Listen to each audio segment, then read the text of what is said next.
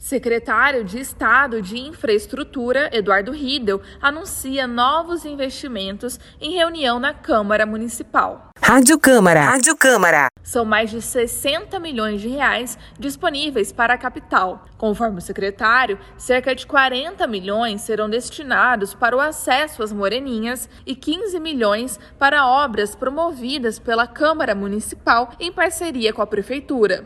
O novo acesso às moreninhas, né, que foi uma prioridade da Prefeitura Municipal junto com a Câmara de Vereadores, pedido ao governador Reinaldo, e a pavimentação no espaço das moreninhas, aonde chega esse novo acesso. Bem como é um pedido agora de aportar 15 milhões para uma série de convênios e estão solicitando a Avenida dos Cafezais como uma prioridade que a gente vai internalizar essa demanda para entender o volume de recursos necessário para dar a devolutiva a Campo Grande. Adriana Costa, direto da Câmara Municipal de Campo Grande.